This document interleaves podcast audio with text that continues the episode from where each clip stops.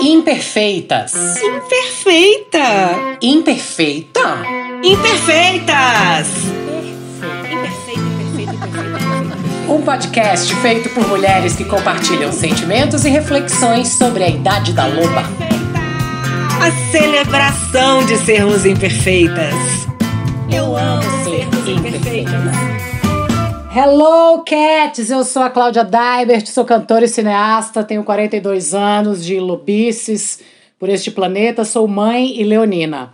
Lembrando que o nosso Instagram é imperfeitaspodcast. Uhul! Cá estamos de novo. Olá, gente! Eu sou Micaela Neiva, socióloga, produtora cultural, 42 anos. Andei dizendo aí em outro episódio que eu tinha 43, é a pressa de vivenciar esses 40 anos, essa década inteira, mas eu tenho 42 louca. ainda, hashtag louca, mãe sagitariana.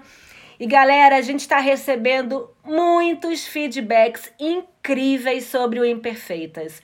Muito obrigada, gente. Estamos felizes, empolgadas e querendo que vocês fiquem super à vontade, cada vez mais, para mandarem mensagens no Instagram, que a gente está aqui pensando, mirabolando como compartilhar cada experiência, cada fala que vocês nos trazem. Que a nossa voz seja a de todas.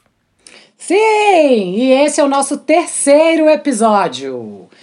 E a nossa convidada de hoje é uma deusa que a gente ama, admira, idolatra, salve, salve, meu Deus, que mulher é essa? Chamada Janaína André, artista visual, roteirista, diretora e produtora cultural. Jana, se apresenta pra gente. Queridas, amadas, imperfeitas, uh! só vocês mesmo para criar um podcast tão incrível Incrível pra buceta. é, então, bom, sempre me acho difícil me apresentar, né? Porque eu estou sou meio camaleoa nessa vida louca, mas estou, né, fazendo muitos projetos culturais, já passei por 15 profissões na vida, mas atualmente estou me enveredando por roteiros, é, de animação, de VR, enfim, hum. né, também me aventurando aí com direção de cinema e tocando a vida em frente, né?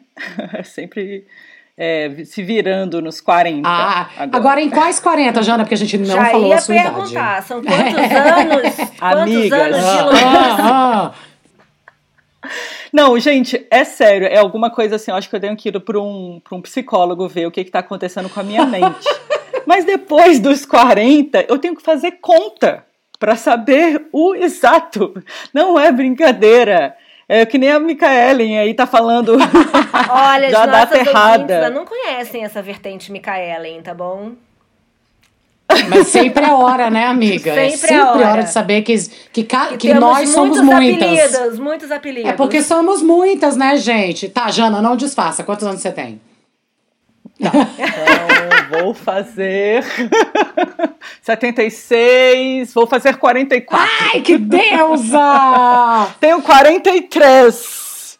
Olha, alguém Alguém tem 43 de verdade aqui nesse programa. Alguém, Alguém tem 43, 43 de verdade, gente. Maravilhoso. Amo, amiga. Seja muito bem-vinda, a gente tá Mas muito olha feliz. só, depois dos 40, assim, essa exatidão, né, minha amiga, é. minhas amigas, pouco importa. pouco importa. Eu vou, eu acho que eu vou ficar, eu vou ficar parada. Quando eu chegar em 44, acho que vou ficar 44 alguns anos. porque eu acho que rola esse tipo de liberdade depois disso. Rola muita liberdade. Mas essa é uma boa ideia, né? Em qual 40 vai ser o que a gente vai ficar parada, né? 45? Então, tá, é. tá resolvido. Está decretado. Não, eu descobri. É, eu vou ficar no 44, porque ah, tá. 4, 4 Opa, é 8. 8 é muito 8, maravilhoso. 8, infinito. infinito. Muito maravilhoso. Prosperidade. Hum. Jana, meu amor, seja muito bem-vinda nesse caldeirão. E aqui no Imperfeitas, o tema do episódio é sempre uma surpresa para as nossas convidadas. E esse terceiro episódio, o tema que a gente te traz é. Ai, ai. Tô curiosa. Jana, quantas curas existem em uma vassoura? Ah! incontáveis.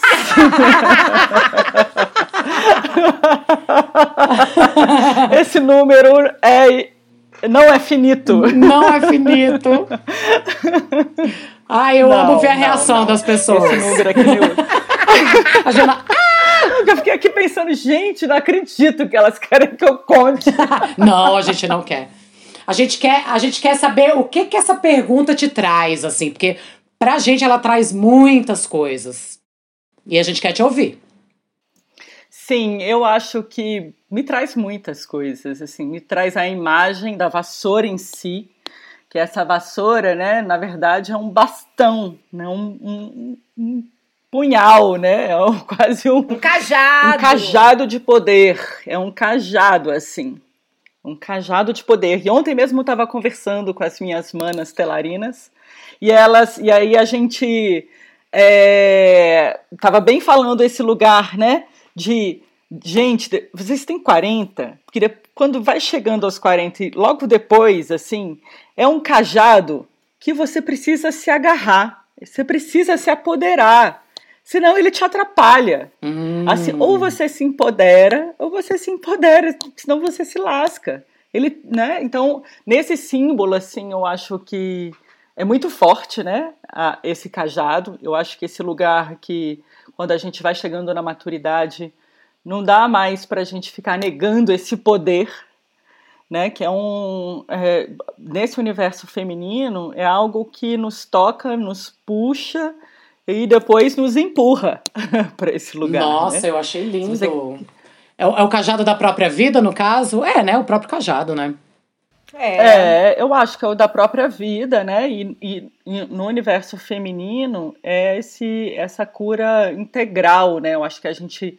Ele- é, o cajado traz essa integralidade, né? Enquanto corpo, mente, espírito, Sim. né? Esse corpo mulher, né? Essa vida que a gente né? se realmente se assenta. Eu tenho a impressão, né? Que a gente realmente encarna quando a gente está integrada com esse poder. É maravilhoso isso. E quando a gente estava pensando, né, o que te trazer, Jana, e a gente quis te trazer esse tema, justamente por te conhecer um pouco, assim, saber é, da valorização que essa integração de corpo, mente e espírito tem na sua vida, né? E na nossa também. Isso é um questionamento que a gente vem se colocando e com, com a chegada aos 40, mais ainda, é como se a gente não pudesse fugir mais disso. E não que a gente está dizendo que o nosso cajado é uma vassoura, o nosso cajado é o que a gente quiser, mas a vassoura é a vassoura da limpeza absoluta, né? A gente está aqui falando de, de muitas camadas de limpezas na nossa vida. Então eu queria que você trouxesse um pouco isso, né, da- das limpezas.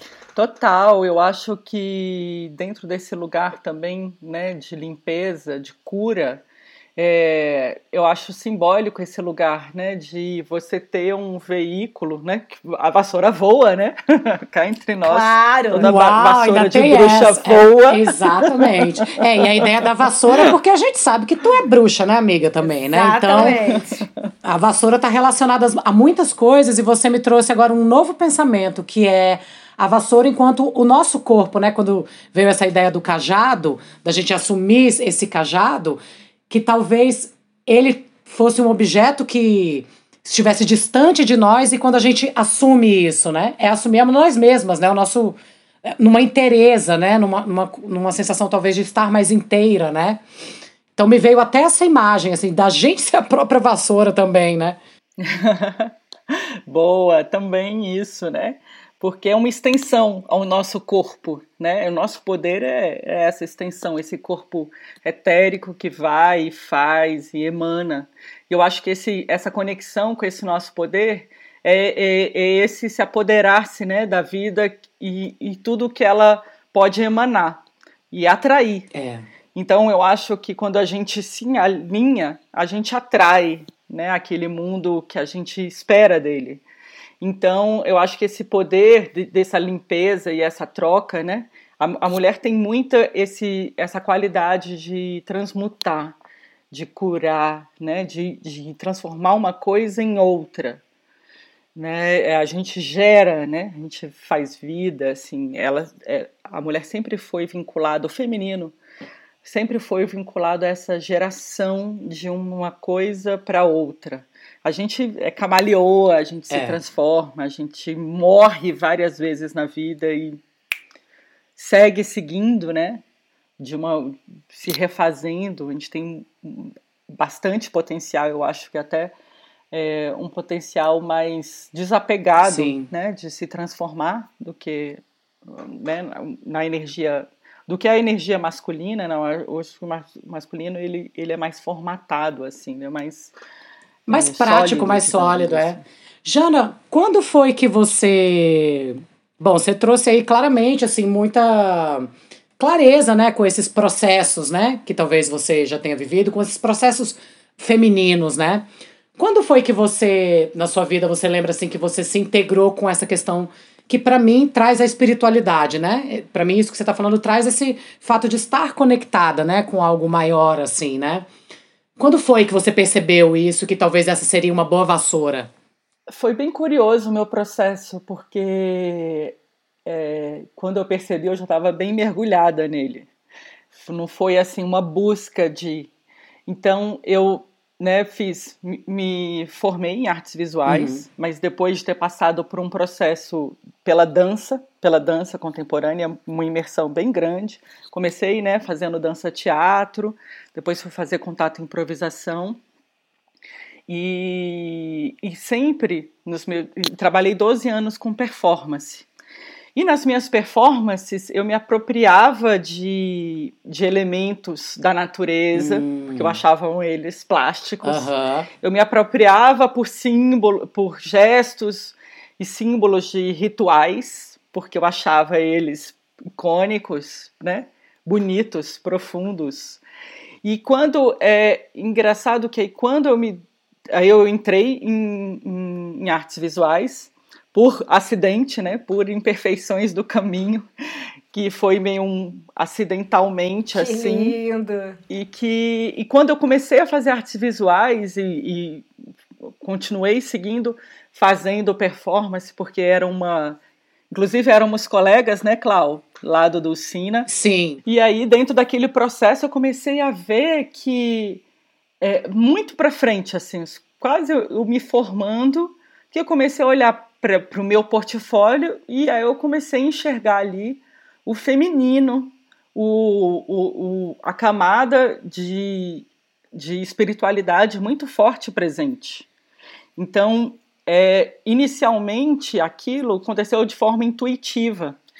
Mas quando eu vi, eu estava falando sobre os cinco elementos, eu estava falando sobre os orixás, eu estava falando sobre o sagrado feminino. Então a gente pode perceber que a dança, ela te trouxe essa primeira limpeza que foi a limpeza do próprio corpo com o seu próprio corpo, né? Que era, que era você estar é, integrada né, dentro desse corpo, né? Sua alma integrada dentro desse corpo, é, buscando e, e improvisando né, expansões a partir dele.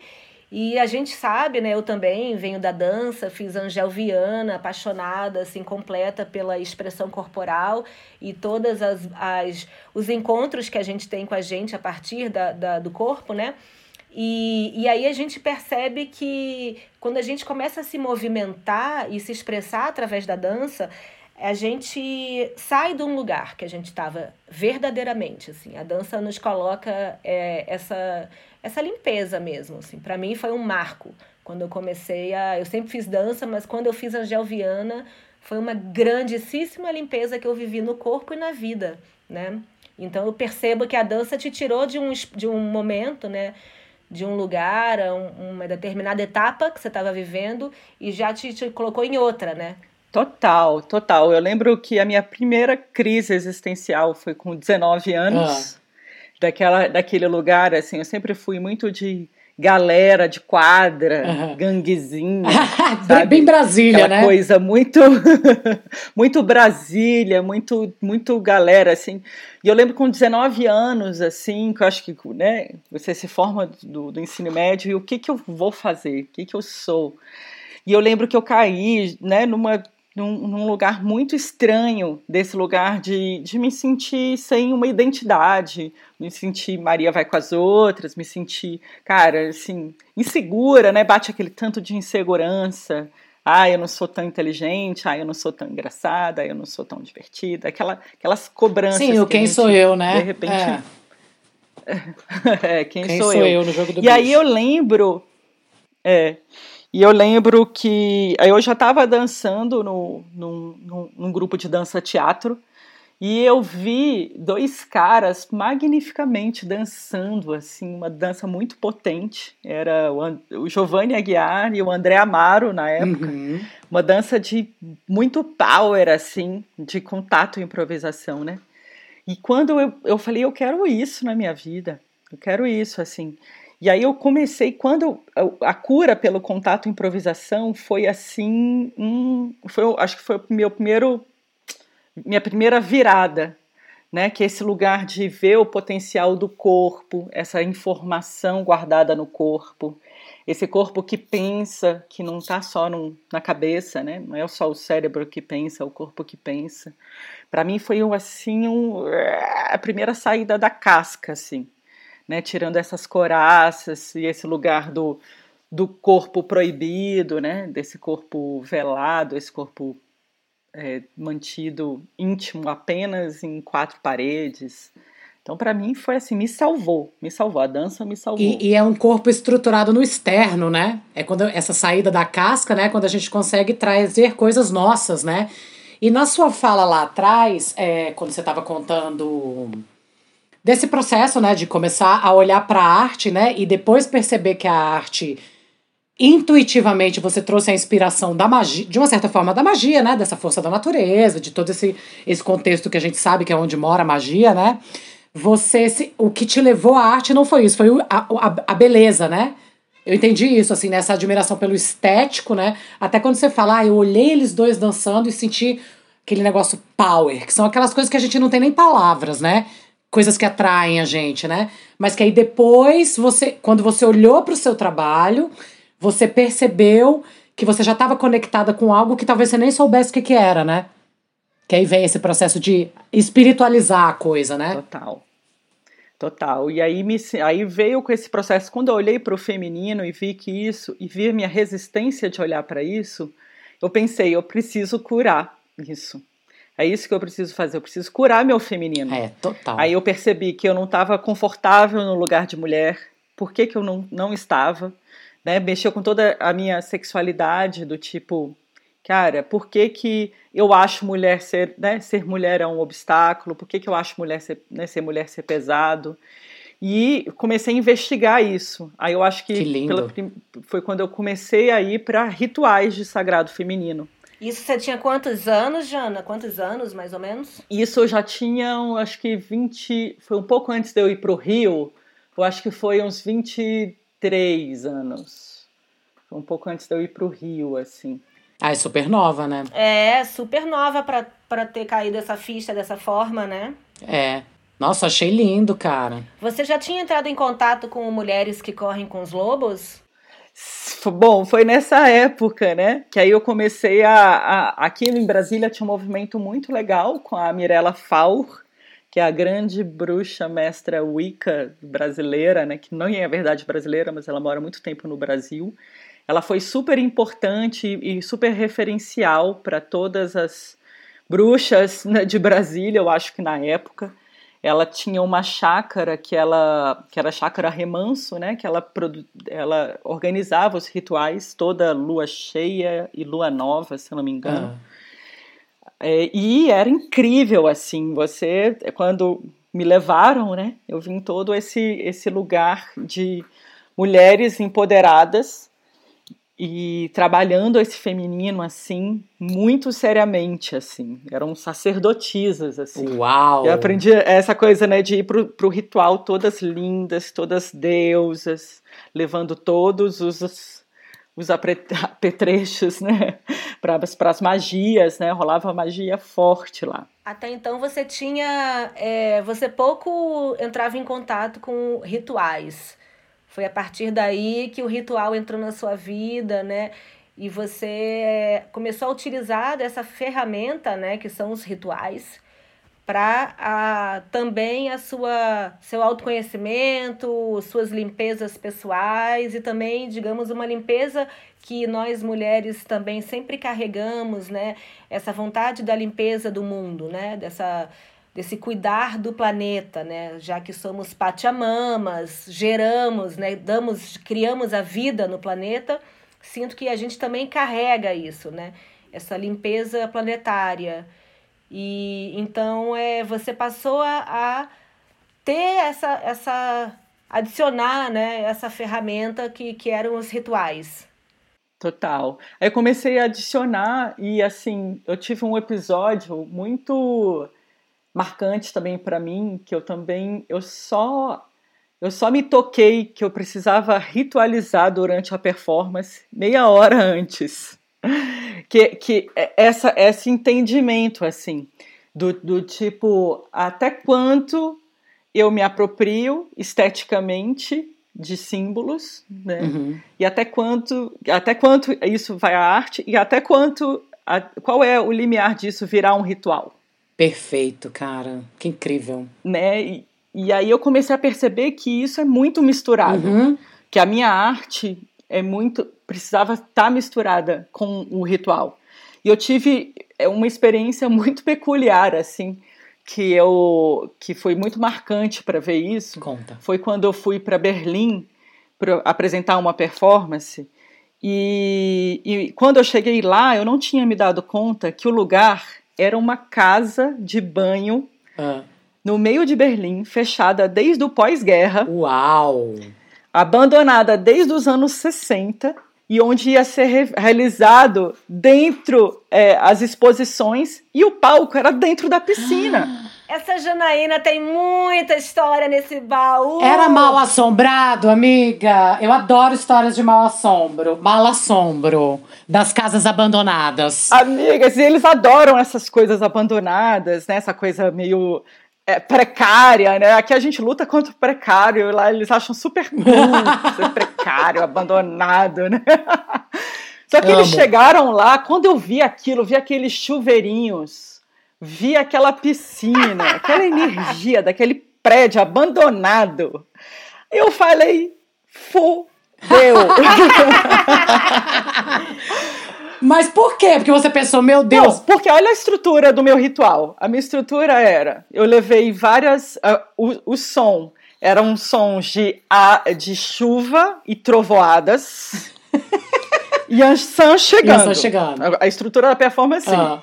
som e trovoadas. Eu ia colocando um varal com águas, com a intenção de limpeza, né? Mas era, era, era que eu estava pensando é, o, o, a, a, limpeza do corpo mesmo, certo. da alma. Aí eu coloquei umas gravuras de água. Aí eu ia até o centro, no meio do, do público, ia com um balaio, fazia um turbante, colocava um turbante de baiana, pegava um turíbulo com um abre-caminho, umas ervas de limpeza e ia defumar o público. Caralho. Só que eu não tinha me tocado que era esse o lugar, né? Então eu tinha minha e depois a gente ia fazer uma ciranda. Ah. Com ah não ainda tinha um elemento eu ia jogar no público pipocas. Nossa. Porque no candomblé esse ritual do flor de milhos. E aí quer dizer assim Claro, tinha, eu me apropriava e tinha né, esse caráter simbólico de limpeza e de transformação das águas, mas quando eu chego naquele contexto de um lugar fechado desde o pós-guerra e aquela toda energia, eu falei: mamãe, papai, pomba gira, meu caboclo, todo mundo.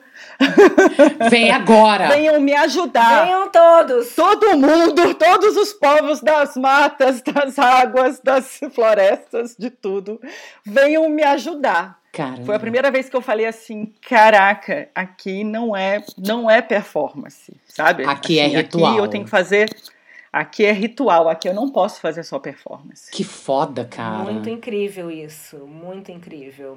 E aí, de meninas, foi incrível, porque é o seguinte, dentro desse lugar, né, eu, eu, eu fiquei muito preocupada, porque imagina, né, você tá num lugar que é todo enfim, carregado de uma história muito pesada. Sim. E eu vou ali a limpar, eu sozinha. É muita força. Amiga, né? cara, é muita força, né? E assim, não e ter essa consciência, né? De tipo, na verdade, você fez um grande serviço, né, por essa casa de banho mal assombrada. É, eu só. E, e, foi tão incrível, foi a performance que eu mais tive. Rolou um momento mágico na performance. Porque foi a performance que mais. Foi 100% adesão e foi inconsciente. Se o uhum. público tivesse dado a chance de pensar, ele não, eles não entravam. Ali, quando eu vi que quando eu peguei a mão do primeiro alemão, assim, que eu peguei a mão para fazer a ciranda, e foi um efeito cascata, assim. Quando eu vi, tum, fechou a roda. Não precisou, eu não falo, eu, né? Eu, eu fal, falando português, porque eu não sabia falar alemão, peguei e comecei a cirandar no meio da piscina. A cirandar, a cirandar, a cirandar. E isso para o alemão é muito experiência única. Eles Imagina. não têm mais ciranda, eles não dançam quase não dançam. Sim, é outra, é outra coisa. Né? Né? Essa coisa de dar a mão e dançar. De se tocar. Assim. Foi tão. Se tocar, brincar. Uhum. Foi tão forte que uh, foi muito é, sincrônico a fechada da ciranda. Tanto é que quando terminou a performance, o pessoal ah, foi para a produção. Ah, eu preciso para casa pensar o que, que aconteceu. Tipo, todo mundo meio de borracheira, assim, final, sabe? Mas é uma bruxa mesmo, gente. Não, e quando eu cheguei lá, eu falei, gente, o que, que eu vou fazer? E eu fiquei pensando, gente, será que dá para eu repaginar minha performance? Mas eu só tinha aquilo, ia começar em meia hora, sabe? Não, cara, você tinha tudo aquilo, na verdade, né? que lindo, né? Tudo a ver com essa limpeza, né? E eu pensei muito na ritualização do feminino, né? Até arquetipicamente, né? É, eu toda de branco, com saião, né, com, com turbante. É. Tinha esse lugar também, né, da pipoca da transformação. Aí nessa hora eu falei, vou dar passe. Vou dar passe. Aqui é passe. Não dá para ver só para eu jogar pipoca aleatoriamente, eu tenho que dar passe. E aí eu comecei a dar passe mesmo, falando em português, dando passe, desejando amor. Nunca tinha dado passe antes, mas sabe aquela hora assim que você. Eu ia perguntar se você já tinha encontrado o budismo nessa, nessa época. Nossa, não. Nossa, eu passei por tantos outros caminhos entre essa época e o budismo. o budismo está recente, assim, né? Mas o que aconteceu foi que aí eu, dessa época, eu voltei para o Rio, eu já estava morando no Rio. É, e no Rio eu passei por um período muito intenso também. Na, eu frequentava uma casa espírita. Ela é meio, ela era kardecista, mas o, o mentor era muito vinculado à cabala. Uhum. Então tinha uma coisa um pouco oriental. Uhum. Então eu fiquei dois anos trabalhando nesse centro. Como médium? Como médium, como é, eu, psico, eu sou médium de psicografia. Fiquei trabalhando dois anos psicografando nesse centro. Caramba! Foi uma experiência incrível lá também, assim. No Rio também, essa chave também da, da mediunidade. Eu não sei quem veio primeiro, assim, mas ela abriu de uma forma muito então, mas é isso que eu tô curiosa, assim, para entender um pouco dessa sua trajetória espiritual, sabe? Então, eu entendi muito que a arte foi um portal, porque quando você se conecta, né, se conecta com você mesma, é sem dúvida é o primeiro passo, né?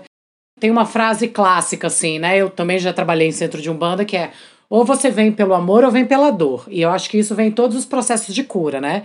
Muita gente chega nesses espaços com aquela angústia de alguma questão, né, física, mental, alguma doença, alguma angústia, ou por esse despertar que eu imagino que foi o seu, assim, né? E que eu compartilho muito, que eu também muito rapidamente estava me entendendo nesse universo, né? Mas essa trajetória que é linda, né? Porque eu acho que essa trajetória é que traz esse resultado que está aí agora. Que, que nos interessa saber também, mas acho que. Conta mais da sua trajetória. Vai, quero saber tudo. Então, eu, eu acho.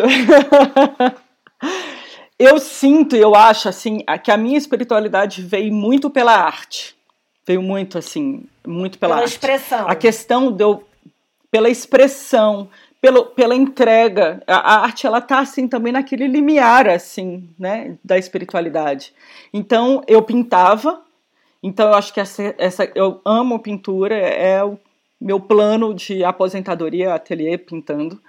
Mas eu acho que a questão de praticar a pintura me trouxe a psicografia, porque tem um lugar aqui do pulso solto, tem um lugar do, do, do gesto. Do movimento né? da mão. Dizem que a mira, do movimento da mão. Não, e de ser um canal, né? Porque aí entra essa coisa do canal, né? Porque a arte e a espiritualidade são canais, né? Total. E eu acho que eu entendo que pela arte eu abri meu canal e, enfim, né, desenvolvi um corpo de comunicação.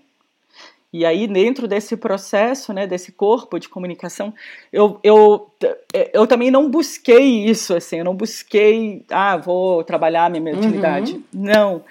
Né? Depois desse processo de estar bem misturado entre arte e espiritualidade, meio que primeiro por um conceito, é, quando eu estava no Rio, né? Eu, eu ia tomar passe, porque o Rio tem essa energia muito pesada. Gente, né? olha, o Rio de Janeiro merece um episódio.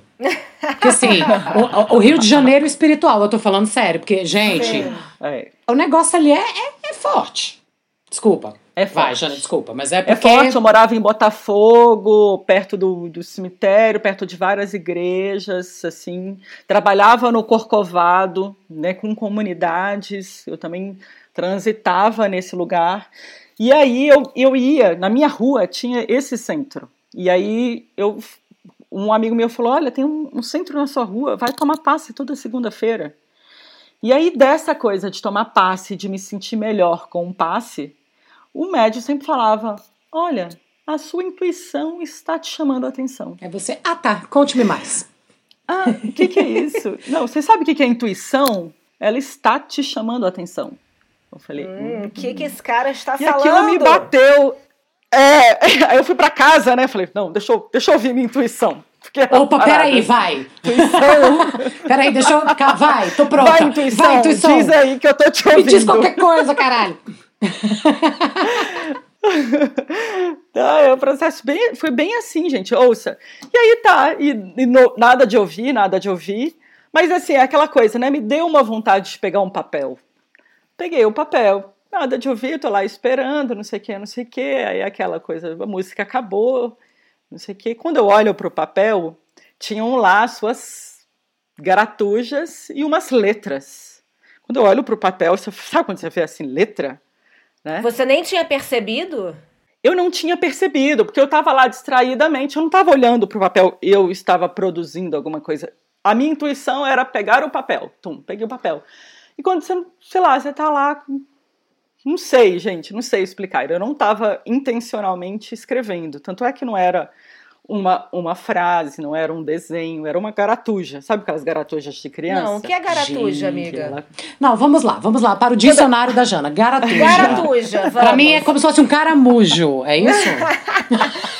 eu... Agora eu fiquei até na dúvida se, se, a palavra é essa mesmo. Mas a gente adora inventar coisas que não eu, existem. Eu, eu imaginei, eu imaginei um rascunho de coisas inexplicáveis. Um garrancho. Quando a criança. O que eu tenho para mim, Garatô, já é aqueles primeiros desenhos das crianças. Já viram? Ah, sim. Vocês têm ah, criança? Sim. Aquela coisa que vai desenhando, Amo. desenhando. É, é, quase um espiral.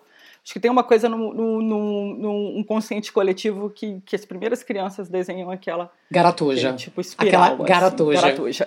Gente, amei. Vou, vou desenhar uma garatuja hoje. Antes de você continuar, eu quero é, trazer um tempero para essa sua fala, né? E, e, imaginando que todas as nossas ouvintes também estão se identificando com essa forma, né, de curar que é a escrita. Então, imaginando que ao escrever a escrita, o lápis, a caneta, eu particularmente gosto muito quando eu vou escrever uma coisa é, de ritual ou própria ou um sonho, eu gosto muito de escrever com lápis e quanto mais forte o lápis, eu prefiro. Então vamos imaginar esse lugar do lápis vassoura. E aí siga, Jana, contando, porque você estava então com uma vassoura na mão, limpando, que era o seu lápis, fazendo garatujas. Continue. Isso. Jesus, estamos nos transformando em Luiz de Camões com garatuja. Vai. Sim, aí eu ali naquele lugar, eu falei, ué, palavras, palavras, letras. E aí me veio aquela pergunta Potegeister. Tem alguém aí?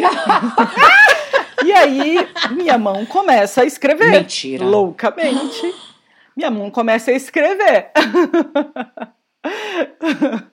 e simplesmente. E eu, cara, como assim nasce um monte de cartas? Cartas, palavras, letras, que desse lugar, né? Que talvez um, um, alguém possa analisar o meu cérebro, mas eu, eu, pelo que eu vi que aí quando você entra na bibliografia espírita, uhum. você vê que isso é a, a normalidade dos médiums psicográficos. Uhum. Né, que é esse outro lugar que você dá. Acessa, né? É, você deixa que a energia mo mo mova a sua mão, né? É esse lugar que, que. Porque eu fico pensando assim, ai, né? Até as pessoas falam, não, mas isso é coi são coisas da sua cabeça. Ah, sim, mas as pessoas adoram dizer isso, inclusive né? para tudo, as né? As pessoas adoram dizer isso. Eu falo, gente, olha, eu trabalho com arte, eu trabalho com criação, eu crio histórias, eu crio roteiro. Eu não preciso, assim, na boa. eu poderia falar que tudo isso era meu, de boa, assim, sabe? É. Eu não preciso inventar um outro eu para falar que aquilo era eu, assim. É, né, me acho né, criativa, trabalho com criatividade, não precisaria estar inventando umas histórias que até se fossem eu, elas estariam melhoradas, assim, sabe? Elas. Ó, oh, eu acho que Histórias, isso... cartas e tal. É, eu acho que isso é uma coisa bem dos 40, aquela. Porque, na verdade, hum. eu acho que depois dos. Tá, fui percebendo isso no processo, né? Mas que eu não devo nada a ninguém. Devo nada a ninguém, gente. E você se apropriar desse eu não devo nada a ninguém né? Mas a gente escuta muito isso como mulher, né? Não só como médium no seu caso, mas como mulher, né? Mas. Ai, vai. E, mas e aí? Mas aí essas primeiras cartas você eram endereçadas a alguém, eram mensagens. Gente, podcast virou psicografia da Jana. Mensagens variadas. tô amando, tô amando. gente, essa... a gente foi cutucar. Gente, fomos cutucar. A gente foi cutucar a bruxa. É, vamos cutucar com a, a vassoura. Bruxa com a vassoura. É. Aí o que, que a gente quer, né, Micaela?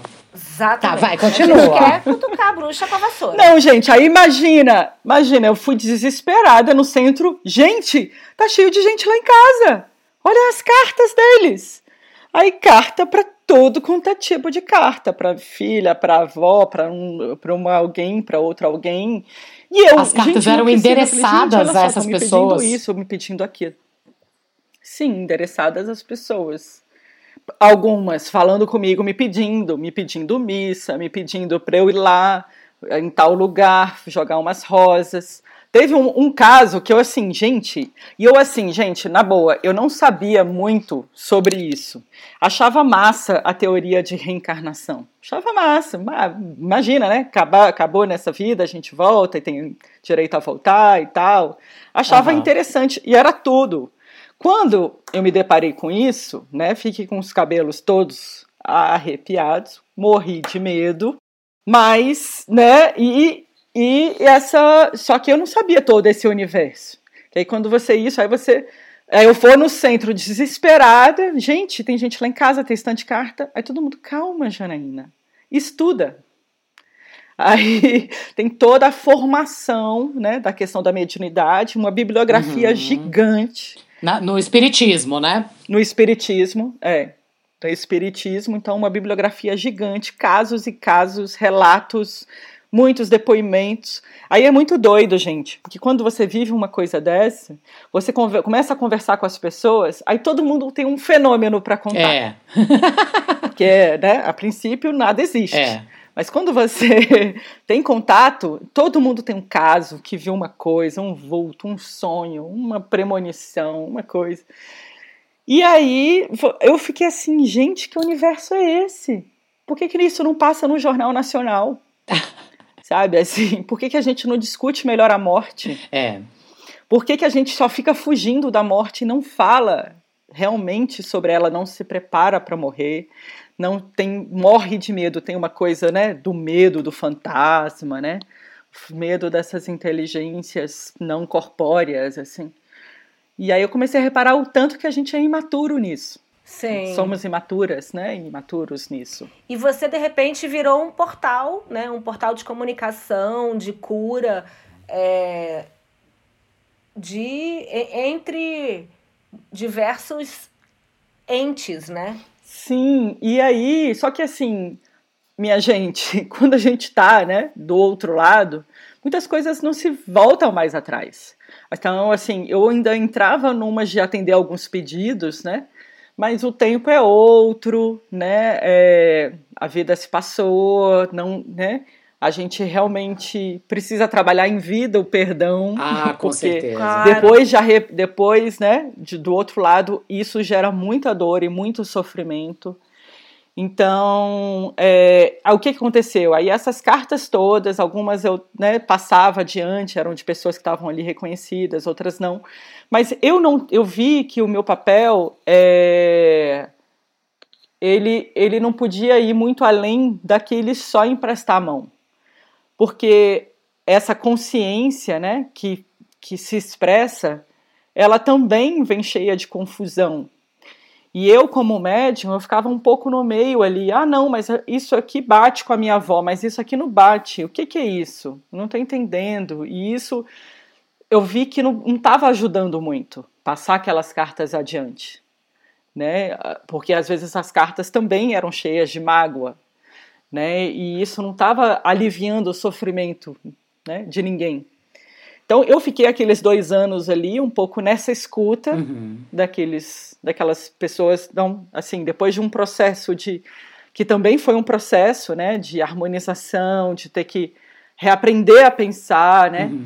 reaprender a ouvir, reaprender a escrever, porque tem quando você trabalha com o mundo sutil, é preciso você estar muito harmonizada para que, porque o jeito que um médium vê é um outro jeito de ver, né? Não é esse, não é essa visão é, grosseira que a gente entende. O jeito de ouvir também. Eu passei por um período de audiência também, que é muito difícil também. Você passou por uma escola, Então- né, lá, né? Assim, Passei por Uma uma, escola. escola. de até eu me harmonizar dentro dessa escola sensível foi um processo o mais difícil de toda a minha vida.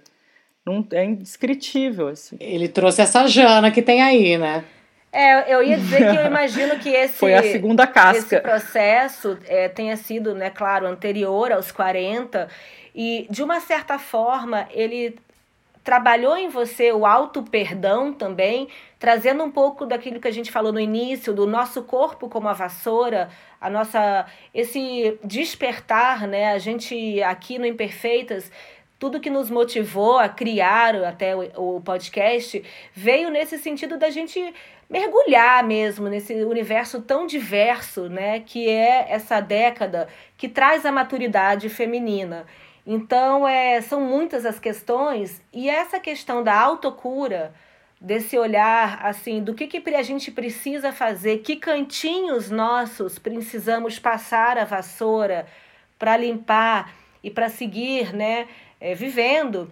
Isso você ganhou depois desse, dessa etapa, porque você deve ter vivenciado muita autocura e auto-perdão, né? Depois desse, desse momento, né? Olha, essa etapa, mais do que. não foi ainda a etapa de autocura. Essa etapa foi um, um, uma etapa ainda de cura com. É, primeiro, um, um entendimento maior entre vida e morte, né? Nesse limiar, eu acho que eu era mais, imagina, eu sou Sagitário, ascendente em Gêmeos, Lua em Gêmeos. Eu sempre gostei até de esporte radical, assim. Então, com essa etapa, eu fiquei mais comedida nos meus riscos. Eu era muito vida louca. Isso me deu uma, Um chão. uma, uma quietada, um chão de cuidar melhor da minha vida. Total. Eu fiquei mais cautelosa, mais prudente. Engraçado isso, É. né? Sabendo que com o contato com a morte eu fiquei mais prudente.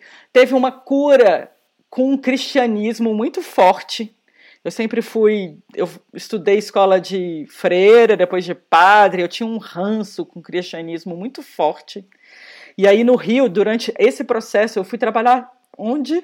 No Cristo Redentor. Que interessante. Então, para mim foi um processo de cura, assim, para mim, é, para mim é, foi um processo muito nesse lugar, eu diante de uma sociedade com esse lugar, né, dessa cristianismo.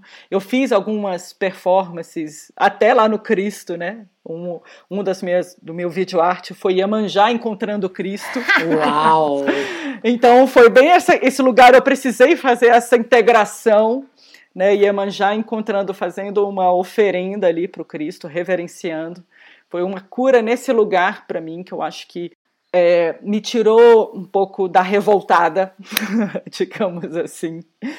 Mas a minha autocura mesmo eu fui trabalhar depois que eu voltei do Rio e mergulhei na ayahuasca. Hum. Aí foi um outro, um outro episódio, uma terceira casca para mim, que eu acho que foi um trabalho muito profundo e um trabalho com, com mais é, com essa coisa um pouco mais voltada para dentro. Porque o, o, a, o espiritismo é um trabalho de caridade. Você está muito ali para ajudar próximo, as outras, é. o próximo, Uhum. as almas, entendeu? Você está ali para aliviar o sofrimento dos outros. Então, para mim, quando eu fui realmente cuidar de mim, foi nesse período de cinco anos de muito chá, né? Muito eh, dentro de um, um ritual ecumênico é, íntimo. Foi muito bom, assim, começamos 12 pessoas para a gente se curar nas suas mais profundas camadas. E aí eu acho que ali eu consegui aprofundar um pouco mais o meu trabalho espiritual, Sim. né? O meu trabalho mediúnico, o meu trabalho enquanto é, uma enquanto esse lugar de autocura e cura dos outros. Uhum. Acho que foi ali que eu consegui realmente é, conseguir mergulhar na minha psique, no meu inconsciente, subconsciente e trabalhar todas essas limpezas, né? E o chá traz muito isso, essa limpeza da alma, assim, te abre por dentro. É muito profundo, né, Jana? É, muito, é um trabalho muito profundo, é depurativo, é. E eu acho que foi ali, foi um momento de limpeza de alma, de DNA. assim, Quantos anos então- você tinha, Jana? Aí, quando eu volto do Rio, eu já tô com 32. Hum. Tô com 32. Você muito cedo foi buscar a espiritualidade, né? Porque É. isso às vezes Foi acontecendo isso, né? A assim, sua alma porque, buscou É, isso. veio com a arte, e aí isso, a arte, né? E aí essa sensibilidade. É, eu, né? Aí, é, se você for lá buscar, o pessoal fala, ah, mas você, teve, você não teve muito medo e tal. De uma certa forma, para mim foi um, foi um alívio. Porque, claro, eu tinha uma sensibilidade desde quando eu nasci. Eu tinha uma sensibilidade desde criança, eu tinha coisas, né, que eram diferentes. E aí eu comecei a me tocar que as minhas escolhas foi um pouco por causa disso também, né? Porque eu me sentia diferente. Quando você ouve o que ninguém ouve, quando você vê o que ninguém vê. Totalmente. Então eu já, desde sempre, eu me senti diferente. Por isso que eu fui fazer arte, né? Ai, amiga, eu compartilho muito. Nossa, eu compartilho muito porque eu também sempre fui a estranha do rolê. Sempre vi coisa, também sempre né, me via diferente aí nesse papel, mas e tive um caminho também, né? Mas aí eu te pergunto, quando você fez 40, em que momento desse seu contexto espiritual você estava? Então, quando eu fiz 40, eu já estou no contexto budista. Ah, Porque dentro desse lugar de. é, o, né, o, o, o chá ajuda muito nesse atalho de contato entre consciente, subconsciente e supraconsciente. Mas depois dos cinco anos, eu, eu resolvi assim: não, vou fazer, vou chegar nesse lugar sem atalhos, sem líquido, sem nada externo. uhum. Eu vou atrás de, um, de uma prática que eu consigo chegar com a minha própria mente. E aí o budismo, ele é esse o caminho, né? É, o budismo é muito centrado nessa, nessa, nesse entendimento da lucidez pela mente. É um caminho traçado pela mente, né? Pela, por uma autonomia interna. Como a gente consegue trabalhar tudo que, que a gente precisa dentro de um percurso interno. E aí eu, né, nos últimos, acho que eu já estou nos sete, oito anos praticando o budismo, e dentro desse contexto, é, é, o, a, o budismo é muito é, maduro nesse sentido, né? Ele é muito realista, eu acho, assim, dentro das, dos caminhos que eu tive, Eu acho que o budismo é cortante, ele corta as ilusões, né? ele trabalha com o corte das ilusões, corta né? muitas, muitas fantasias. assim. Ah, eu acho que isso tem tudo a ver com a chegada aos 40. Tem tudo. tem tudo a ver. É uma prática que tem, que tem muito a ver com Tem os 40. muito a ver com a maturidade, né? De uma certa forma. A gente conversou algumas vezes, não só aqui no Imperfeitas, mas né, na vida, né? Eu e a Mika assim conversando. Essa coisa desse desenho, né? Da nossa jornada, da nossa caminhada, como a gente começa completamente voltado ao externo, né? E isso se reflete muito na sua história, né? Que você viaja, Uhum. você tem a arte, você tem a coisa do espiritismo, que é, como você mesma trouxe, essa conexão com o externo, né? Que é a caridade. A muito voltado para tá o tudo outro no outro, né? É. tudo no outro. E aí a gente vai caminhando, e aí às vezes aos trancos e barrancos, acho que é aos trancos e barrancos para a maioria, né, cara? Cada um no seu processo, né? A gente vai voltando para dentro cada vez mais, né? É muito doido isso, né? E eu tava até conversando com a minha irmã ontem e ela falou uma coisa muito engraçada. Ela, ai, a gente falando de, de, facu de escolha de faculdade, de adolescente, né? Dessa fase da juventude e para Minha irmã fez 40 anos essa semana, né? E a ela falou ontem assim, ela, ai, acho que tá tudo errado, devia ser o contrário. A gente devia nascer já velho, igual o Benjamin Butler lá, Butler, sei lá. Aí a gente vai recebendo um salário, aí a gente vai ler muito, vai estudar muito, aí depois a gente se fica muito louco lá. Ah, adolescente, criança. Falei, verdade, gente, por quê, né? Aí depois a gente falou, não, irmã não ia dar certo. Porque a gente ia ser bancado lá quando a gente era velho, depois a gente não ia ter. Como é que a gente ia ganhar dinheiro quando a gente for criança?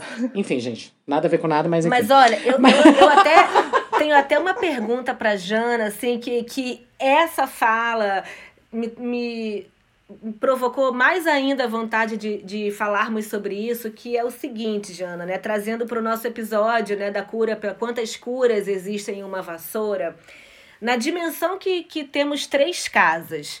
Temos o nosso corpo, temos a o nosso lar, né, o lugar onde a gente mora, e o mundo. Nessas três perspectivas de casa, como você se relaciona com as limpezas em cada uma delas? Porque eu fiquei imaginando. isso- Aplausos pra Micaela! Que Pergunta excelente, Brasil! Eu fiquei imaginando assim, né, essa fala que eu imagino que tenha sido da Bruna.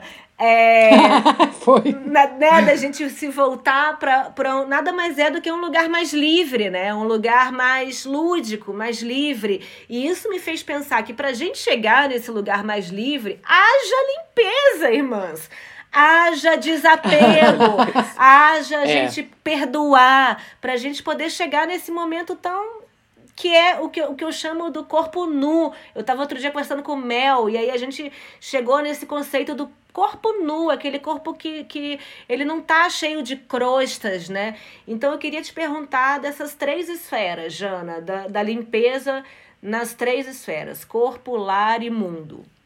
Bom, vamos começar então com a, com a limpeza corporal, né? É, compartilhando com, com vocês o que eu faço de limpeza corporal, eu acho que é, e, e eu acho que apontamentos, né, que a gente pode fazer, eu prefiro dentro desse processo e, e assim falando um pouco dessa mistura do ritual com vida, né? E eu co- comecei a perceber como a gente pode, como a gente deve ritualizar nas nossas ações cotidianas. Maravilhoso. Isso é uma percepção super de 40. Super de 40. Como? Então, então, bom, ritualizar. Ritualizar número um, comida, cozinha, olhar aquela, preparar aquela cozinha, aquela comida, olhando ali para o potencial mágico de cada tempero, cada cor, cada alimento que você escolhe. Visualizando aquele alimento entrando em Isso. você, né? escolhendo alimentos, né? Eu, né, Aqui a gente já come há uns, alguns anos só orgânico. Então eu acho que isso também é, é um, é algo que a gente vai conquistando, né? Essa escolha dos alimentos, esse preparar dos alimentos, Isso é tão lindo. porque é a nossa energia, né? Essa, a nossa mola motora. Então eu gosto de me divertir na cozinha assim, né? Olhando para a panela como um caldeirão, Sim, eu Adoro! amo. olhando Adoro! Cada vez mais. Então eu acho que essa, essa limpeza de corpo é por aí, assim, na minha vida, né? Na comida, nos chás, nas coisas, nos adoro agora, eu tô no momento super Ione Egg. Uh! Ai, conta, Egg. isso, pra quem não Conta pras conhece. nossas Ai, ouvintes. gente. Eu já usei. Olha, hoje, por exemplo, eu luei e não estou com cólica. E eu acho que é muito pelo Ione Egg. Eu estou usando o Ione Egg na semana pré-menstrual, tá ótimo, tá fluindo, tá descendo, não tá vindo cólica, tô achando ótimo. Então, é, então uso um pouco disso, assim, né? E, e gosto também dos, dos banhos, né? Os banhos de sal, os banhos de erva. Amo os banhos de erva. né? Eu gosto muito de banho de, de lavanda, de arruda. Os dois prediletos, arruda e lavanda. Top, master. É, eu faço às vezes até um, depois o outro. Limpo e depois né, perfumo, Uhum. relaxo. Então, cura de corpo, eu, eu acho que eu trabalho, né? Eu, eu faço nessa, nesse lugar. Cura de casa, eu adoro cura de casa. Eu sempre falo, eu estava falando outro dia de Feng Shui com umas amigas, com as telarinas.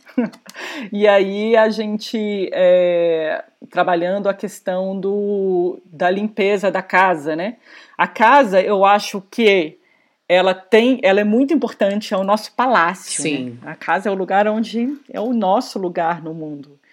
E eu acho muito importante. Eu, eu gosto muito do turíbulo para isso. Eu defumo muito a casa com turíbulo. Quando eu não tenho a erva, é muito incenso, um em cada cômodo. Gosto sempre de, uma vez por mês, colocar um incenso em cada Uhum. cômodo e dar uma defumada. E eu, eu uso palavras de ordem na casa, eu acho super importante. Conta, como? Tipo assim, essa casa só entra amor.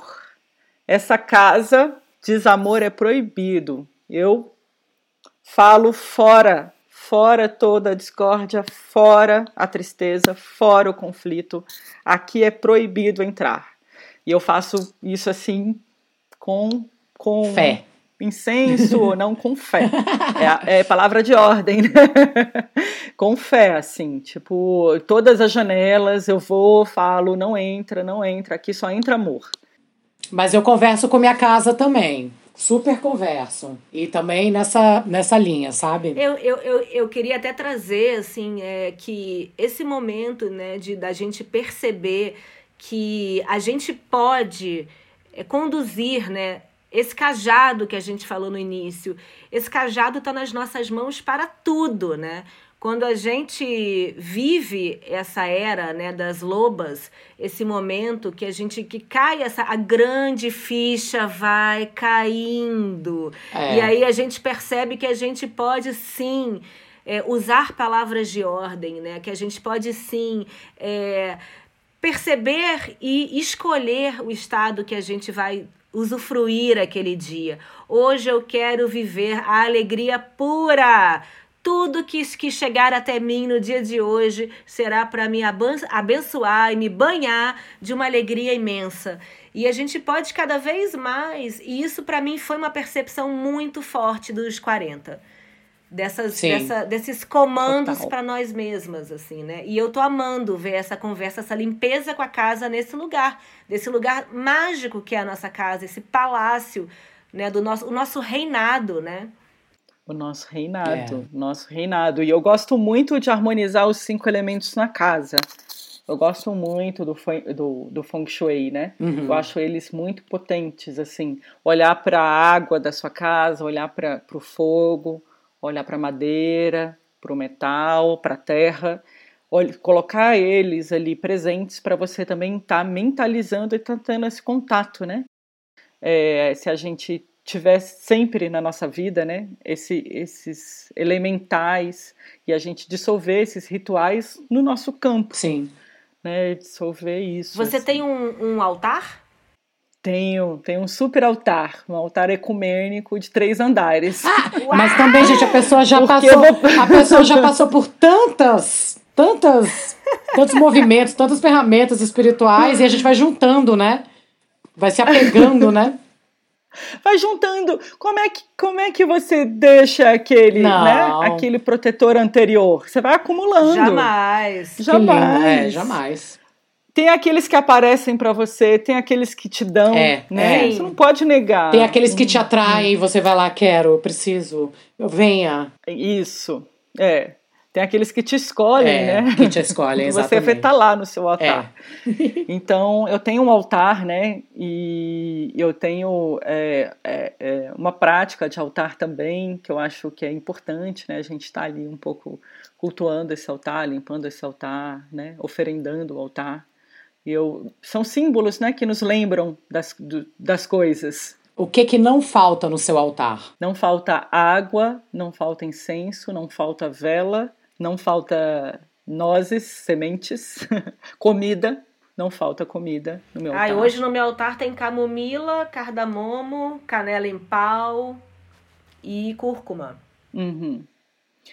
É, o budismo ele tem uma montagem de altar que eu acho super bonitinha, de, de nove, oi, são oito tigelinhas Que lindo! que você alimenta, é super bonitinho assim, que você oferece para os seres. Então eu acho super bonitinho, né? Você oferece água, você oferece comida, você oferece perfume, você oferece é, água para banhar, luz, é, ensinamento. é super bonitinho assim dentro desse lugar. De que forma que você percebe a limpeza do mundo, né? Você, sua participação, ou de que forma você vê, né? Essa você e a limpeza do mundo. Ah, eu acho que eu faço limpeza do mundo por meio dos meus projetos culturais e sociais. Eu acho assim, a minha missão no mundo é a cultura que eu produzo, né? A arte que eu produzo. Eu tenho assim, para mim, que é a minha missão, assim. Eu acho que é onde eu fico, é, é, eu vejo importância, né? É onde eu me motiva a continuar trabalhando. Eu sempre tento trabalhar nos meus projetos, tem sempre uma preocupação com comunidade. Os meus projetos sempre têm uma responsabilidade social, tem, a gente oferece formação, a gente é, permeia, né, com, a gente brinca com a ética e estética da gentileza. Que lindo. Eu acho que é muito permeado, assim, eu acho muito importante dentro dos projetos a gente trabalhar os valores dentro da equipe, dentro do, do atendimento. Então, eu tenho para mim que essa limpeza do mundo é esse meu lavoro, né, meu trabalho diário, assim. É, cada vez mais ele se, se revela para mim, né? Às vezes eu fico assim, ah, eu devia estar é, trabalhando mais a minha espiritualidade, a minha caridade, a minha, né? A gente fica lá se chicotando, né? É. Devia ter mais disciplina, eu devia fazer isso mais, eu devia meditar mais, eu devia fazer isso. Mas eu tenho, aí tem um, aquela vozinha, né? Não, tudo bem, você está fazendo o que está fazendo. É, aí, assim, por algum momento eu tenho, eu tenho essa resposta interna, que é a minha arte, meu trabalho, é o meu papel. Eu acho que a gente pode começar a finalizar esse bloco pensando no seguinte: larguemos o chicote e seguremos as vassouras, meus amores. Né? Nossos objetos de poder. Larguemos o chicote, porque o chicote trabalha com a culpa e a gente não quer mais trabalhar com a culpa. Outra coisa que a gente aprendeu aos 40 é que não somos culpados por nada, né? Merecemos Nada. estar onde estamos, vivenciar o que vivenciamos e ser quem somos, né? Na nossa mais plena potência. Que a gente encare as limpezas que nos são necessárias para seguir. E que a gente ritualize as, as limpezas, né? Ritualizar as limpezas, né? Limpar nosso corpo, limpar nosso espírito, limpar nossas casas. Para eu fazer diferença no mundo externo, eu tenho que primeiro fazer diferença aqui dentro, né? Se eu não fizer diferença aqui, eu jamais vou conseguir transformar o externo, né? Sim. Jana, Total. a gente tem uma pergunta pra, que sempre encerra esse bloco, que é uma pergunta que a gente faz para todas as nossas lobitas, deusas, que é: o que você, Janaína, diria para as futuras lobas?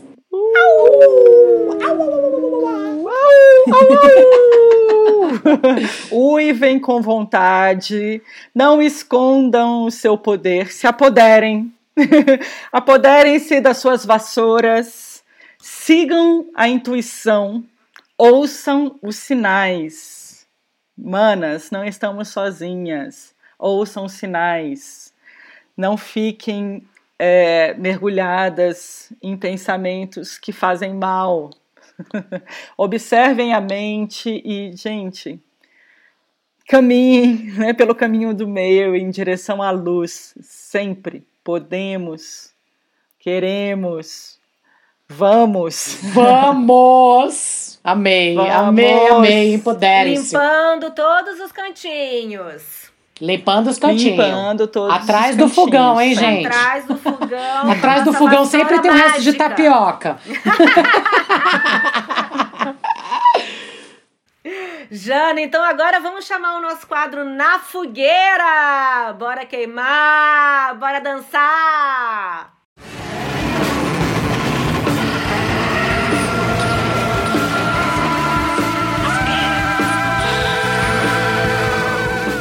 Este é o quadro Na Fogueira, o quadro onde a gente acende a fogueira, a gente dança em volta ou a gente queima na fogueira.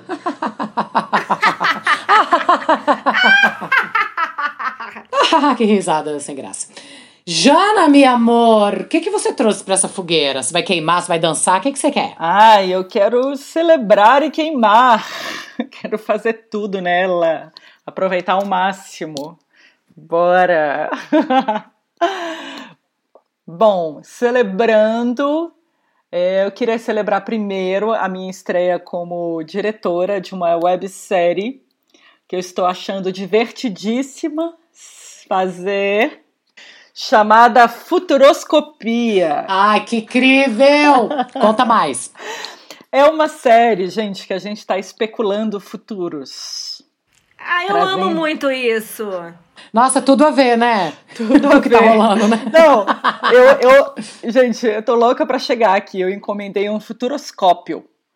A minha. a- agora não é mais bola de cristal. Né? é? As bruxas não usam mais bola de Ah. cristal, elas usam futuroscópio. Ah, eu tenho uma bola de cristal, amiga. Tô velha demais, então. Tô muito quarentena. Quarentena. Não, quarentena. corrigindo, quarenta, claro que podem usar. quarentinho. Ai, obrigada. Claro que podem usar. E o, mas e o que é um futuroscópio? é um dispositivo para especular futuros. E aí a gente está fazendo esse programa que está super legal, está super divertido, que a gente está trazendo várias reflexões da sociedade, né? Olhando para o passado, olhando para o presente, especulando o futuro. E existem vários estudos de futuro super interessantes, apontamentos, né, de aonde a nossa sociedade vai dar, aonde tudo isso vai dar. Tô achando incrível, assim, um- são muitas disciplinas que estudam isso, inclusive bem sistematizadas. E a gente está trazendo arte para dentro, trazendo cinema para dentro, audiovisual, e brincando também com as mídias, né, com as mídias é, populares, redes sociais. Tá sendo uma miscelânea, não sei, assim, a gente tá terminando ainda o primeiro episódio. E tem data de estreia? Bom, era pra gente estrear agora em agosto, mas ainda tamo, Uhum. estamos malhando na estética. Talvez a gente estreia em setembro, daqui a pouquinho. Mas é um doc? Ou Não, é fic? são webséries no nosso canal. Webséries animação? Não, é uma colagem de imagens. São, é, a, Ah. a linguagem mais próxima é vídeo ensaio. Apesar que, Que a gente não faz um vídeo Nossa, eu tô super curiosa pra eu ver. também. Aí eu tô. Queremos participar da Premiere. Ai, eu quero vocês lá. Ai, por favor, bicha. Por Tô favor. super curiosa. Ah, sim. Nossa, o nosso primeiro episódio é a apresentação, é essa encomenda, né, desse futuroscópio e o que é o futuro. Que incrível. E o segundo episódio é o novo anormal. Que a gente não tem normal nenhum, né? Nossa, gente. Novo normal, Olha, sabe o que, que eu mais amo nesse programa? Eu já aprendi tanta coisa boa. Eu amei o novo Qual- anormal. Qual é o novo anormal? É esse. A gente tá aqui sentada se olhando na tela. Isso é falando. muita, muita imperfeição. Esse é o meu anormal agora. Tipo isso. Ai, mas acho que tá tudo bem. Eu sempre fui meio anormal mesmo. Nossa. Celebro muito, Jana. Quero. Uh, Olha, que eu bom. quero te dizer, Jana, que eu que compartilho quase que o mesmo horóscopo, o mesmo zodíaco inteiro, o mesmo ast... todas as conjunções planetárias com você. Uma vez eh, fui eu jogar um tarô com nossa musa Eunice que em breve vocês conhecerão aqui no Imperfeitas. E aí ela falou assim: qual o seu signo?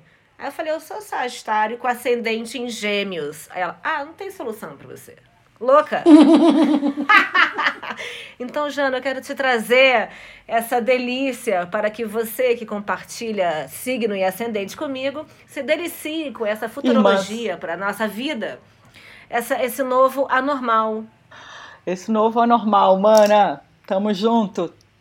Tamo junto, toca aqui. Tchac, tchac. Tamo junto. Irmãs astrais. Irmãs astrais. É, total. Ai, e... Fui excluída, gente, não, do grupo você dela. Também. não tô nem aí. Você é um nunca. cometa no nosso céu, Claudinha. cometa Halley. Gente, deixa eu só contar uma coisa nada a ver. Quando eu era criança, lá no ensino fundamental, passou o cometa Halley. Aí eu fui Vocês ver, lembram? claro, 87. Então, aí ia ter uma apresentação do cometa Halley na escola e tinha a Halleyzinha. E aí a professora perguntou: quem quer ser a Halleyzinha? Não, escuta, aí a professora, quem quer ser a Halleyzinha? Eu fiquei lá sentada, né? Porque assim, gente, eu não tinha o perfil da Halleyzinha, né? Naquela época o perfil da Halleyzinha era alguma garota loira, que parecia a Paquita tal, e eu lá, tipo, eu. Gente, fizeram um sorteio. Adivinha quem foi a Halleyzinha? Por favor, queremos foto. Miss Eu Halley. tenho foto. Amiga, vamos postar no, no, Instagram do Imperfeitas, eu de Raleizinha. Ótimo. Miss Halley, adorei. Você é um cometa. Você, Olha, você vamos combina, conversar amiga. com Leila Eu sou um pra ela cometa abrir o baú e trazer, por favor, pra gente. Leila, por favor, uma foto de Halleyzinha. Precisamos. É. Essa é a maior imperfeição das Ou seja, mesmo que você não queira, gente, às vezes o universo quer que você seja. Gente, Então, foi um eu marco, né? Ver o cometa Halley. Eu me lembro Foi, muito foi também. Eu fui com os meus Foi. pais e o cometa Halley. Só quem tem 40 viu o cometa Só Halley. Quem tem 40, Desculpa. gente. Desculpa, Que jovens. Tá bom, gente, vamos voltar. Vai, Jana, o que mais que você quer? Com essa fogueira. Queridas, então, eu tenho uma segunda coisa para celebrar, porque eu acho que ela tem cabe aqui, porque é um projeto muito feminino. É um projeto que a gente vai inaugurar agora em outubro, também chamado Projeto Semente Amarela. É um projeto que Oh. ajuda gestantes em- na Chapada, um lugar nosso querido. Mulheres, Ah, adolescentes, gente, gestantes. Sim, ajuda a gente. É um projeto lindo de orientação perinatal, parto humanizado, Ai, que doulagem, lindo! Sensibilização Que coisa dos mais linda! pais, desenvolvimento das crianças. É lindo, lindo, lindo. A gente vai executar a partir Muito! agora de, de, de outubro. Vamos executar à distância, né? Afinal, estamos numa pandemia. Mas é um projeto maravilhoso, desenvolvido por por uma amiga né, lá da Sanga, que é a Ângela Matos. E ela faz esse trabalho, gente, é de chorar, de viver, chorar de emoção, assim. Chorar de emoção. Nossa, vamos dançar, Ângela Matos. Danço com você nessa fogueira. Dançamos de mãos Dançamos dadas. de mãos dadas. Com Ângela e com a Chapada, porque somos aqui todas completamente apaixonadas. Por esse santuário. E você tem uma queima ainda? Tenho. Eu quero queimar, porque eu acho que toda, toda vez a gente tem que queimar isso. Queria queimar o machismo no mundo. Queria queimar, assim, eu acho que a gente tem que queimar sempre, até a gente Sempre. não precisar mais dessa palavra, assim, sabe? Nem ouvir mais falar. O que é machismo mesmo, assim, sabe? Eu acho que é importante a gente queimar toda a violência contra a mulher, toda a Sim, repressão. sim, sim, sim. é, queimar a ausência do- dos homens na paternidade, né, emendando aqui no projeto. Os nossos filhos precisam de pais presentes, então vamos queimar a ausência dos pais, né, queimar tudo isso, essa, esse patriarcado violento, esse patriarcado que oprime, né, e agora, principalmente nesse momento em que as mulheres estão dentro de casa, então elas precisam de um lugar seguro em casa. Então eu acho que é muito importante a gente né, queimar isso no mundo inteiro, assim, que não haja mais violências domésticas, no mínimo, né, para as nossas crianças e para as nossas mulheres. mulheres como nós. Extremamente importante sua queima, amiga. Sua queima é nossa. tá queimado! Tá queimado! Agora, Micaela, qual sua queima? Gente, gente, gente, eu trouxe para essa fogueira uma dança maravilhosa, porque eu quero celebrar nessa fogueira, já que a gente falou tanto de limpeza, de desse cajado que está nas nossas mãos, né, que a gente vai de encontro a ele. É, eu sou muito apaixonada pelo tarô da deusa tríplice. Que é um tarô assim que muito muito me, me, me nutre, né? Em muitos momentos eu recorro a ele e é um, um tarô que busca essa conexão com o feminino divino, né? Então é quem criou esse tarô é a Isha Lerner e é muito incrível assim tudo que ela conta do porquê que ela criou esse tarô da deusa tríplice. E eu vou ler aqui dois trechos porque sinto que tem muita sinergia com toda essa conversa que tivemos sobre limpeza.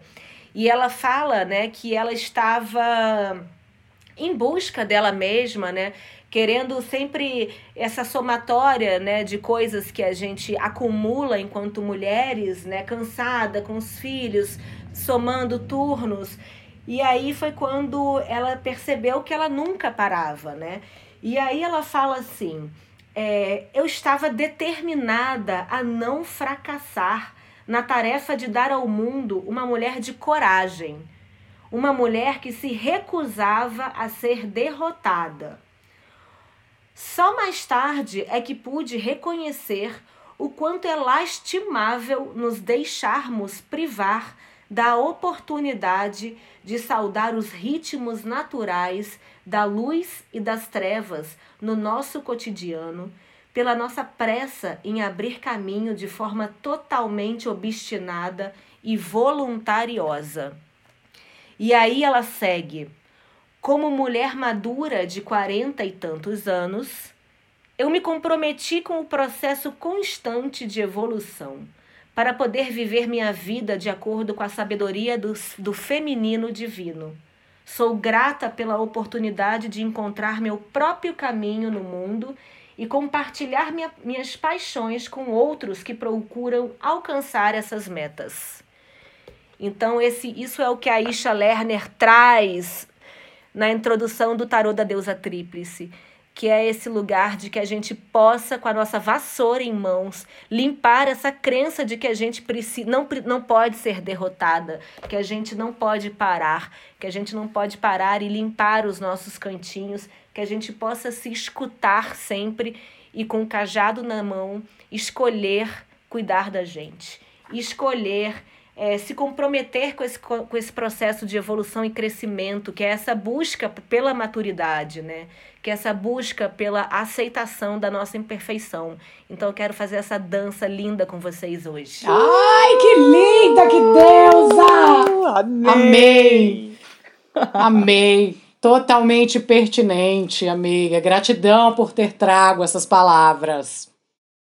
Bom, eu tô viciada em celebrar, então vou aproveitar que eu tô nessa onda da celebração e trago um Instagram, que é o Instagram da Miragem Cerâmica, que é o Instagram da minha irmã, é o Instagram da minha irmã, é isso mesmo, eu vou indicar o Instagram que eu quiser, porque ninguém manda em mim. E porque o Instagram dela é maravilhoso. Eu minha irmã amo! Bruna Daibert. Ela é ceramista, é ilustradora, diretora de arte, publicitária, mãe. Acabou de chegar aos 40, é ela que lute, porque ela vai ter que vir aqui também. e o Miragem Cerâmica está com uma com uma, um sorteio incrível com o João Quinto Astrologia rolando aqui agora. Você que ouviu esse episódio em 2022, problema seu, você perdeu. Mas quem está ouvindo agora tem essa grande oportunidade de conhecer toda a arte dela, que me inspira muito. Eu sou apaixonada por essa mulher e tô com o celular, mas tá tudo bem, a gente corta. Então, arroba Miragem Cerâmica. E além disso, eu coloquei aqui agora, porque eu tô muito mexida com um livro que eu tô lendo agora, um romance, uma ficção, que se chama Eu, Tituba, Bruxa Negra de Salem, da Marise Condé. Uma escritora. Não, gente, gente, gente, gente. Eu tô abduzida por esse livro. Eu tenho uma pilha de livro para ler, fico me perdendo no meio de todos eles, no meio de muitas palavras, mas essa é a vida que segue, afinal esse é o novo anormal. E ela traz o olhar dela sobre, a, sobre essa mulher, que é uma história verídica, que foi uma mulher escrava, que foi queimada como bruxa de Salem. E no prefácio do livro tem uma coisa muito interessante: esse livro virou uma peça antes de virar esse livro que eu estou falando agora. E nessa peça, escrita por um homem, é, o grande herói da história era, claro, um homem. Mas na versão da Marise Condé, é claro que a nossa heroína é a Tituba. E é incrível, gente, assim. Indico super a leitura, então eu, Tituba, Bruxa Negra de Salem, de Marise Condé. Eu queria ter, poder falar mais dela, mas eu não sei muito. Mas ela é uma escritora francesa, feminista, ativista e super difusora da história e da cultura africana.